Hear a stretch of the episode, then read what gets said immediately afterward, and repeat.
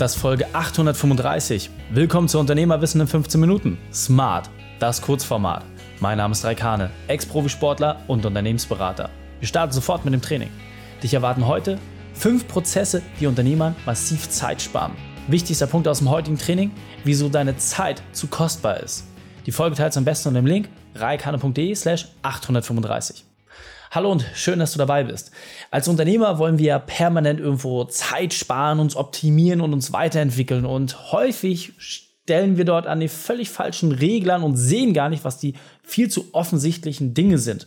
Genau deswegen möchte ich dir in dieser Folge jetzt ein paar Punkte mitgeben, wo du als erstes drauf schauen solltest und vor allem, wo du auch mal dein aktuelles Zeitbudget überprüfen solltest. Ja, das ist nämlich absolut wichtig, dass du dich sensibilisierst und deswegen lass uns diese fünf Punkte einmal gemeinsam durchgehen.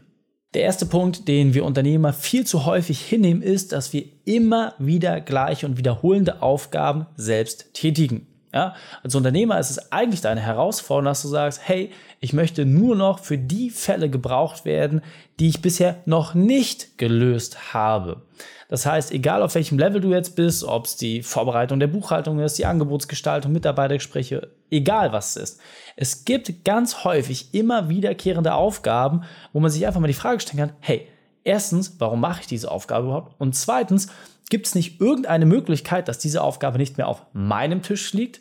Und wenn du mehr als 30, 40 Stunden pro Woche arbeitest, dann hast du garantiert noch sehr, sehr viel Potenzial, um genau in diese Aufgaben hereinzugeben. Das heißt, überprüfe einfach mal überhaupt, welche Aufgaben du Woche für Woche erledigst und dann wirst du relativ schnell feststellen, wie viele immer wiederkehrende Aufgaben dort sind.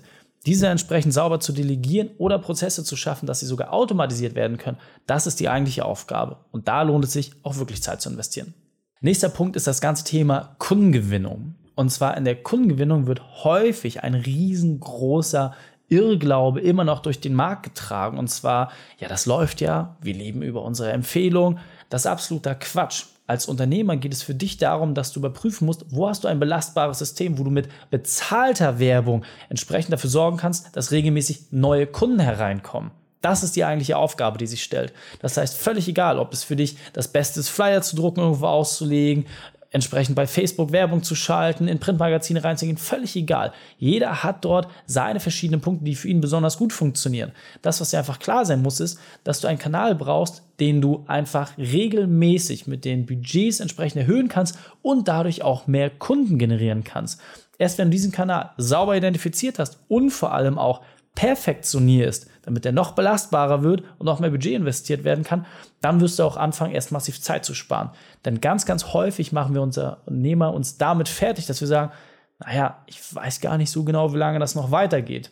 Das wirst du erst dann lösen, wenn du genau dieses belastbare System für dich gefunden hast. Nächster Punkt ist das ganze Thema Kommunikation. Ganz, ganz häufig ist es einfacher, sich zusammenzusetzen und mal darüber zu sprechen. Ich halte das für einen riesengroßen Irrglaube. Das heißt, wenn ich mich zusammensetze, dann muss ich mir doch mal ernsthaft die Frage stellen, warum kann ich das nicht eigentlich digital klären? Denn ein Meeting hat immer und absolut immer den Nachteil, dass du nicht nur über ein Thema sprechen wirst. Ja, mittlerweile gibt es gerade in großen Unternehmen richtige Meeting-Kulturschulung, wie man es schafft, effizient ein Meeting zu sein, weil da müssen ja unbedingt alle zusammenkommen. Mein persönliches Dafürhalten ist es eher die Frage, warum kann ich meine Kommunikationsregeln nicht so aufstellen, dass ich auch digital kommunizieren kann. Ja? Während Corona haben wir es alle gesehen, alle müssen ins Homeoffice, man muss asynchron arbeiten und es hat funktioniert oder es hat nicht funktioniert. Wenn eine Kommunikationsstruktur nicht funktional ist, dann brauchst du dich nicht wundern. Das heißt, auch hier in deiner Kommunikation, in der Art und Weise, wie du kommunizierst, kannst du unglaublich viel Zeit einsparen. Wie genau man das am schlausten macht, kannst du einfach mal überprüfen, indem du rauskriegst, wie viel Zeit verbringst du die Woche mit Abstimmung. Und wenn du merkst, dass das einfach ein für dich viel zu dramatischer Zeitblock ist, dann solltest du dich damit mal in den Saft auseinandersetzen. Der nächste Part ist das ganze Thema Leistungserbringung. Wie oft habe ich das von Unternehmern gerade am Anfang der Zusammenarbeit gehört? Ja, Raik, also meine Themen, die sind so individuell, niemand außer mir kann das. Wenn das wirklich der Fall ist, dass von 8 Milliarden Menschen weltweit du die einzige Person bist, die das kannst, ganz ehrlich, dann solltest du dein Unternehmen sofort platt machen und dir was suchen, was einfacher ist. Ich persönlich habe es ehrlicherweise noch nie gesehen, egal wie hochkomplex die Leistungserbringung war oder die Produkte, dass jemand wirklich einzigartig ist. Er war die Frage, wie sind die Prozesse und Strukturen aufgebaut und habe ich mir mal die Mühe gemacht, meine Einzigartigkeit in eine Schablone zu gießen, und da liegt der Hase im Pfeffer begraben. Das heißt, wenn du die Arroganz an den Tag legst, dass du sagst, ich bin die einzige Person, die das lösen kann, dann brauchst du dich auch nicht wundern, dass dein Unternehmen nicht weiter wächst. Dass du immer wieder die Person bist, die am meisten gefragt wird.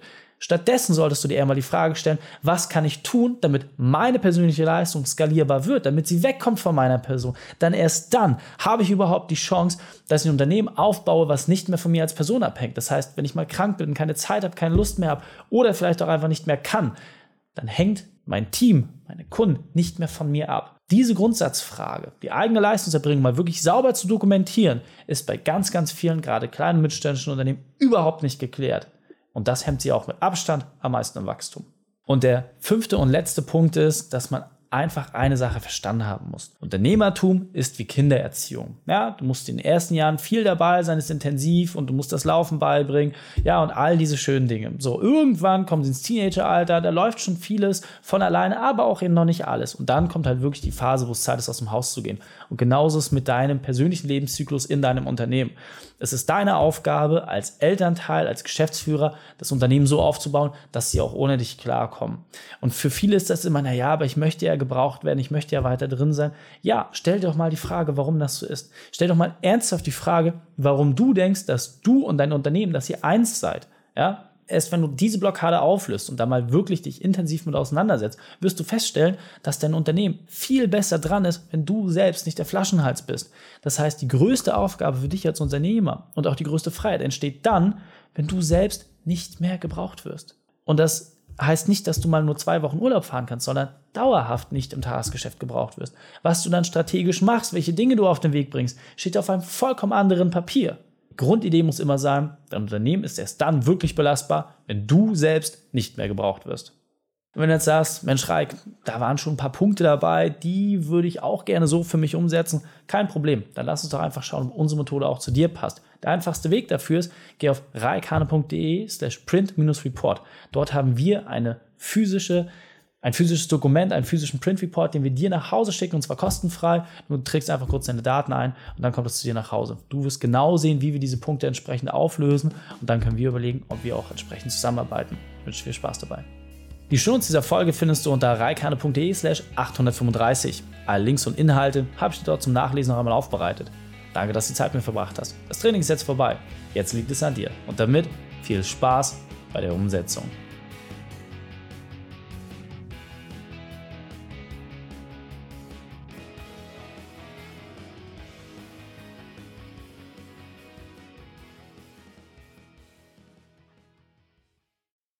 Und wenn du Ideen wie diese für dein Unternehmen auch umsetzen möchtest und auch 10 Stunden pro Woche weniger arbeiten, dann buche deinen Termin für ein kostenfreies Erstgespräch.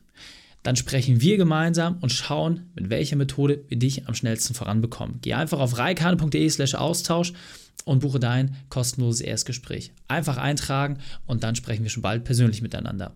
reikane.de slash Austausch.